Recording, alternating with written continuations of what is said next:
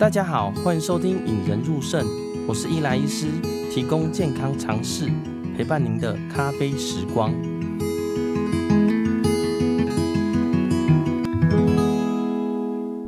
大家好，欢迎收听《引人入胜》，我是伊莱医师，提供健康常识，陪伴您的咖啡时光。呃，在上一集中呢，肝肾症候群的上集呢，呃，提到两个患者啦。那两个患者呢，都是肝肾症候群。那第一个是第一型肝肾症候群，那是一个肝硬化的大姐。那本来肾脏功能就不大好，那直到呢，因为全家吃坏东西拉肚子，最后脱水造成急性肾脏衰竭，阿摩尼亚飙高而跑来急诊。第二个病人呢，是第二型的肝肾症候群，就是本来肾脏功能变差，而且腹水越来越多，最后呢，肌酸酐也飙破了六。那肝硬化的阿摩尼亚呢，也越来越高，那这是典型的第二型肝肾症候群呐。啊，关于肝肾症候群的分类跟区别呢，大家回去上一集听了。那大家听完后呢，有人私讯给我，说自己其实有一些酒精性肝硬化的状况，那肾脏功能也急剧恶化啊，怀疑自己是肝肾症候群呐。所以呢，有在询问这两个呃患者的后续发展呢。首先呢，假如大家有一些医学上的问题呢，第一件还是会建议大家问一下自己的主治医师，因为自己的主治医师呢，理论上会最了解你的状况，他可以看到你的所有的影像啊、抽血检查跟你现在人的状况了。那网络上呢，我会先以讲原则为主，那很多细节呢也不适合在网络上咨询。不过呢，今天我会跟大家继续分享，哎，肝肾症候群的治疗哦。哦，大部分的治疗呢，效果都不大好，哦但是呢，有些在实证上是有些帮助的。那跟大家介绍四个，第一个叫做白蛋白。那假如说你强烈怀疑是肝肾症候群的话呢，必须先打白蛋白。那白蛋白呢，要跟大家强调的是，它健保给付呢会有它的条件。好，例如说你的白蛋白指数会到低，或者你有肺水肿，或者你有休克的症状，这个健保可以给付。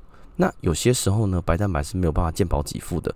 那其实，在这个状况之下，还是建议你要打白蛋白啦，因为白蛋白呢，在实证上呢是有帮助。好，肝肾症候群打白蛋白，让它肾脏功能会灌流，马上就回转了。那第二个呢，肝肾症候群的治疗呢，叫做 Terlipressin 哦，大家可以理解成一种荷尔蒙的合成物啦。哦，当它注进注入我们的血液中的时候呢，它转换成荷尔蒙叫做血管加压素。那顾名思义，血管加压素就让血管收缩了。那血管一收缩的话呢，其实它可以降低我们肝门静脉的压力，那肾脏灌流会比较好。那研究发现说，打了 Terlipressin 呢，我的肾脏功能会快速的好转。它所谓的快速呢，这是三天啦。哦，三天内大概就比较快的好转。所以一般呢，我们这个药物呢，前期有效的话，很明显会肾脏功能就渐渐不会呃变差，或者呢，患者的尿就会渐渐出来了。好，但是 teripressin 这个药物要注意的部分就是，哎、它可能会出现一些四肢发寒，因为你的血管收缩的时候呢，内脏血管收缩的时候，我们的远端血流就自然会比较不丰富。另外呢，有些人会肚子痛，会落塞，还有些人会头痛啦。那在这前阵子呢，有一个有一个很有名的期刊叫做 NJM 啦，里面说使用 teripressin 的患者呢，呼吸衰竭的比例会稍微增加。哦，所以在使用 teripressin 这个药物的时候呢，大家要注意一下。不过呢，现在呃，以欧洲跟台湾的部分呢，terpresin 算是第一型肝肾症候群的最大的药物。好，也会建议说，假如你有怀疑第一型肝肾症候群呢，白蛋白加上 Terlipressin 这个药物是第一线的。那第三个药物呢，要跟大家介绍叫做 Norepinephrine，好，就是也是血管收缩剂。它是一般我们用在于败血性休克或血管太低的时候呢，我们会帮你把血管收缩起来。这个是跟刚刚的 Terlipressin 不大一样，Terlipressin 是打进去，它经过血管中的东西酶代谢了以后，才会变成血管加压素，而且血管加压素会直接作用在血管上。那 Norepinephrine 呢？这个药物呢，它会让全身的血管收缩。那它血管一收缩呢，我的肾脏也会变好了。那这三个药物呢，通常是在前期就会很有很有反应了。第一个在打的时候呢，病人因为我们有很多肝肾症候群的患者呢，血压其实是偏低的。哦，所以血压偏低呢，是它收缩压可能是九十或者八十。哦，打的时候呢，你的血压就会很快有意义的上升了。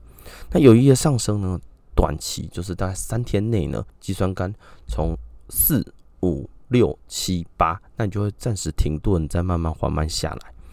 而且呢，他的尿可能也会慢慢出来了。像这两位患者呢，其实尿尿量都明显着变少。哦，打的过程之中呢，其实效果也不好了。一般呢，要打前三天就会很有反应。那假如用到第十天呢，肾脏功能依然还是没有反应的话，哎，这个代表这个药物就没有效了。那讲完这三个药物呢，都跟大家分享了，大家一定很好奇，这两个病人呢，哎，住院以后。呃，我们是怎么做的？很多患者呢都会说啊，你进来啊，我们就是给了 A 药物啊，给 B 药物，给 C 药物啊，这样子治疗就好了。或者 A 药物、B 药物、C 药物没反应，我们就来做下一步，例如说洗肾这个动作了。但是呢，其实大家可以想见啊，你碰到一件事情，第一件事情不是去解决它，而是回去寻找原因。因为你的治疗的原因，假如一直都在，好，例如说你就是一个一直狂拉肚子，那你不治疗拉肚子，结果你一直在治疗肾脏，这就没有意义了。所以其实呢，这两位患者呢，像第一位的呃李大姐，肝硬化因为吃坏肚子而进来的。第一件事，我们就回过头来审视，呃，要排除就是第一个是拉肚子脱水嘛，所以其实当下就给他一些白蛋白加 teripressin 这个药物，而且给予大量的点滴啦，怕说是因为脱水造成我肾脏突然间变差了。第二件事呢，就是审视他的药物啦，因为呢有很多的药物呢，其实会有伤肾的药物啦。大家假如有兴趣呢，哪些会有伤肾的药物？我是在第三十二集，在蛮早期的集数呢，有跟大家分享过。诶、止痛药其实很多都会伤肾脏。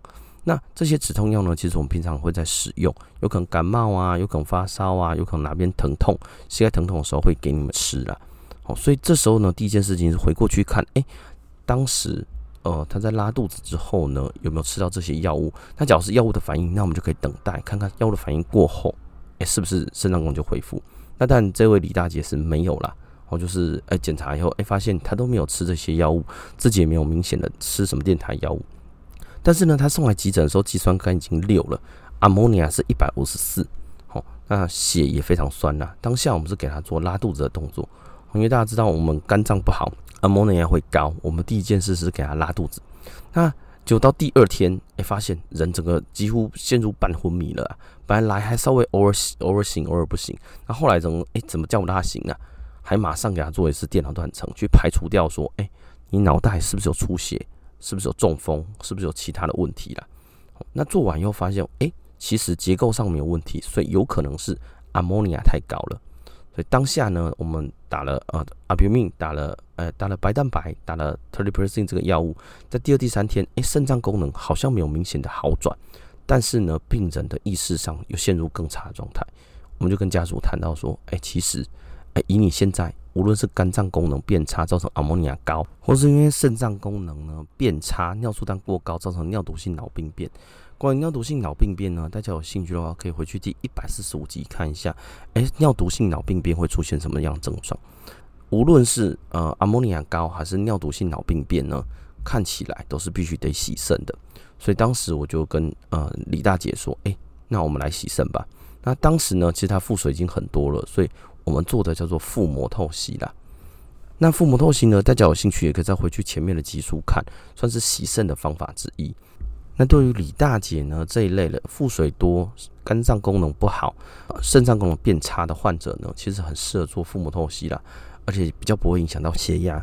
所以呢，其实李大姐呢，在第三天呢，我们就放管子开始洗肾。大家可能会觉得说，哎，是不是洗肾后马上恢复？哎，其实不是哦。其实洗肾后呢，哎，李大姐的阿摩尼亚很快就下来了。在洗肾后的第三、第四天，肝毒素跟肾脏毒素很快就下来了。好，但是呢，人依然没醒，所以当时呢，我们想到是会不会有其他问题，还帮他排了脑波啊，排了其他检查。可是呢，其实检查起来都是阴性的，都没有。但是呢，哎，这个李大姐在洗肾后第七天终于完全醒过来，而且是完全清醒的那一种。哦，所以很多治疗呢，没有像大家想象中的，我马上做了某件事情就立竿见影进步了。哦，这个医疗上比较难。哦，因为呢，其实呃，大家可以想见。我的某个毒素，肝毒素、肾毒素都一样哦。伤害到脑袋的时候，是我们脑袋中的浓度太高了。那脑袋中浓度太高会造成什么状况？会让造成我们的脑袋的神经传导出了问题，所以人才会钝掉。哦，但是呢，我们洗肾通常是降低血液中的毒素。那血液中毒素下降，我脑部的毒素不会马上下降哦，它会，例如说我们血液中的毒素是一百，我们把它下降到五十，那脑袋是一百，它不会也会下降五十啊，它可能会达成再平衡，哎，一百这样下降到九十，跟外界的协议达成再平衡，再经过一段一段时间，毒素才慢慢下来，而且下来以后呢，人也不会马上清醒哦，毒素降到某个程度呢，你要让脑袋或神经连接慢慢重新建立起来，人才会清醒啊。所以像这位李大姐呢，其实哎、欸，呃，洗肾后到第七天人才醒过来，但是一醒就是完全正常了啦。所以这就是所谓的第一型的呃肝肾症候群。那第二患者呢，就是第二型的肝肾症候群的这个患者呢，他是肝硬化，腹水渐渐越来越多，越来越多。张大姐呢，就是腹水多多到一个程度，而且肌酸酐呢，肾脏功能是逐步逐步逐步恶化。一来的时候呢，阿莫尼亚也很高了。那其实刚开始进来呢，我们当然还是打 teripressin 跟我们的白蛋白。问题是呢，其实我在第一时间跟他说，哎、其实你是一个第二型的肝肾症候群，你对于这些药物呢，呃，大家知道啊，冰冻三尺，哎、非一日之寒嘛。所以呢，你这个是慢慢变差，你的肾脏其实是不是现在才突然间以某个原因掉下去？所以呢，我会告诉他，有可能你就要继续洗肾了，就要进入透析了。那但啊，这个张张大姐呢，虽然说她早就觉得她有机会会洗肾，但是她没想到这个时间点这么这么快。可是呢，在跟他沟通之后，哎，他渐渐接受说，哎，洗肾这个动作是对于他是有必要性的。所以其实呢，他在刚住院的时候，哎，肌酸酐是到六，那在两天后呢，肌酸酐已经到八了，而且人也开始出现恶心、想吐、吃不下的那些尿毒症候群啊。所以就说，那我们就来洗肾吧。家属也同意，所以他开始洗上去了啦。那这边呢，有些人会问说，什么时候要洗肾？为什么要洗肾呢？我这边跟大家强调一下，何时洗肾的原则是一样的啦。吼，洗肾呢，并不能治百病。哦，它没有那么强，就是洗完肾呢，病人就恢复到能跑、能跳、能飞，不会的。它只能帮助的比较有证据的，就是排毒排水。把你肾脏本来该做的排毒排水的功能，用人为的方式替代掉了。所以呢，像这一类的患者呢，就是给予第一个是它可以排除水分，好啊，你尿尿不出来，水肿、脚水肿、肺水肿，这个是可以获得改善的。甚至对于这种肝硬化的患者呢，他的腹水，哎，也是直接就放掉，对于缓解症状非常有帮助了。好，大家可以想见，肚子背着三公斤甚至四公斤的水，好像第二位张张大姐。放腹膜透析的管子一放进去，哇，腹水就是三千，而且连续三天都三千。中间我一直给他把打白蛋白呀，给他输很多东西，让他的呃血压不至于掉太低了。哦，所以其实它每天产的腹水量都非常非常大量了，对它是有帮助的。那除了排腹水以外，还有一个就是排毒了。那排毒呢，包括阿摩尼亚啦，吼。那在很多其他非肾脏科的医师们概念中，他觉得洗血液透析才能排阿摩尼亚。哎，血液透析的确可以把阿摩尼亚洗掉，因为，嗯、阿摩尼亚呢，在血液透析是洗得掉的。那其实腹膜透析呢，在以前的研究也都做过了啦。腹膜透析其实也可以让阿摩尼亚下降。好像这位患者呢，呃，李大姐呢，其实在洗肾哎第二三天，阿摩尼亚就整个下来了。所以无论是血液透析或腹膜透析，呃，目前两种主流的洗肾方法呢，对于阿摩尼亚都是有帮助的啦。那最后呢，还是要预告大家一下啦。吼。哦，这两位患者其实洗肾后不是就没事了，好，因为呢，其实它最源头所谓的肝肾症候群呢，就是肝脏害到我肾脏。那我在处理，因为肾脏功能变差会急剧影响到他生命嘛，所以我把肾脏处理完之后，还是要回归肝脏了。那肝脏变差呢，其实原因就很多。这个当然，呃，我不是肝脏的专业，所以今天就不在这边提。但是呢，得说肝肾症候群不是只处理肾脏的部分，肝脏的部分才是它最源头。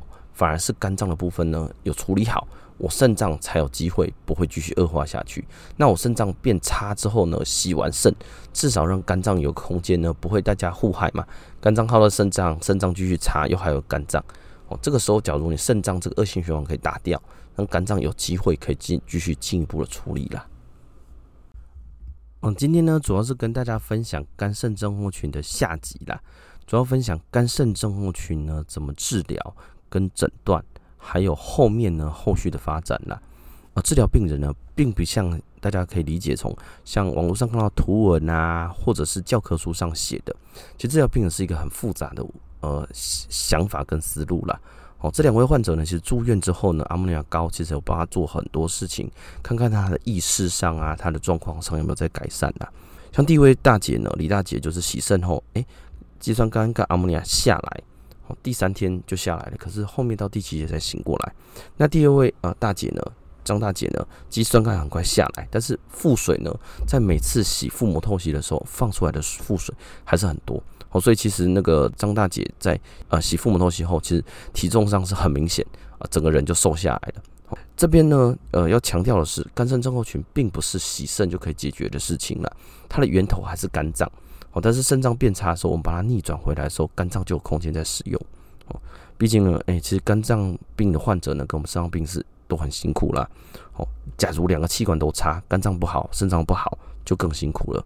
所以呢，肝肾综合群患者呢，最重要的其实是预防，预防让你肝脏变差。例如说，你本来就有 B 型肝炎、C 型肝炎这些可以逆转的原因呢，赶快去做好。好像自己在诊间，其实有些患者哎鼻肝很多年了，然后才发现哎，你有鼻肝啊？为什么你不去做治疗呢？他说哦，他觉得肝脏癌也怎样啊？我说这样不行，你鼻肝会造成肝硬化，甚至到肝癌。哎，你这样子不治疗不行，而且这些东西是很好逆转的，你已经知道就去。完成它。那第二个要预防的就是，假如你是酒精性肝硬化，或者大量喝酒、酗酒的人呢，尽量渐渐减少了。因为其实不只是肝胆肠胃科，我们肾脏科也不少是喝酒喝到肝脏爆掉，让整个家庭都被拖下水，导致整个家都变差的状况了。治疗很重要，但是预防是更重要的事情了。希望大家听完这一集呢，能对于你自己身边有一些肝脏功能不好，或者是他有些对于肝脏不好的一些习惯的人呢，可以跟他们好好讲讲了。那最后呢，假如你觉得这个引人入胜这个频道不错的话呢，已经给我们一些支持。假如 Podcast 听众呢，请你给予五颗星跟你的留言啦。呃，最好在留言下呢写下这个集数，让我比较好知道哦，你是听完这一集的感想啦。哦，中间呢，我觉得哎，大家有些回馈，我觉得还蛮好的，而且影片上呢，我觉得是一个也不错的载体啦。所以大家有空呢，叫 Podcast 的听众，有可以进去 YouTube 看看。那之后呢，我也开始都一直在做一些短影音啦，希望把一些呃大的知识呢，剪成小的提示性的方式呢，跟大家分享。好，最后让我们大家一起培养胜利思维，拥有幸福人生哦。如果有病人被告知要洗肾，请务必好好配合专业的医疗团队，让我们培养胜利思维，拥有幸福人生。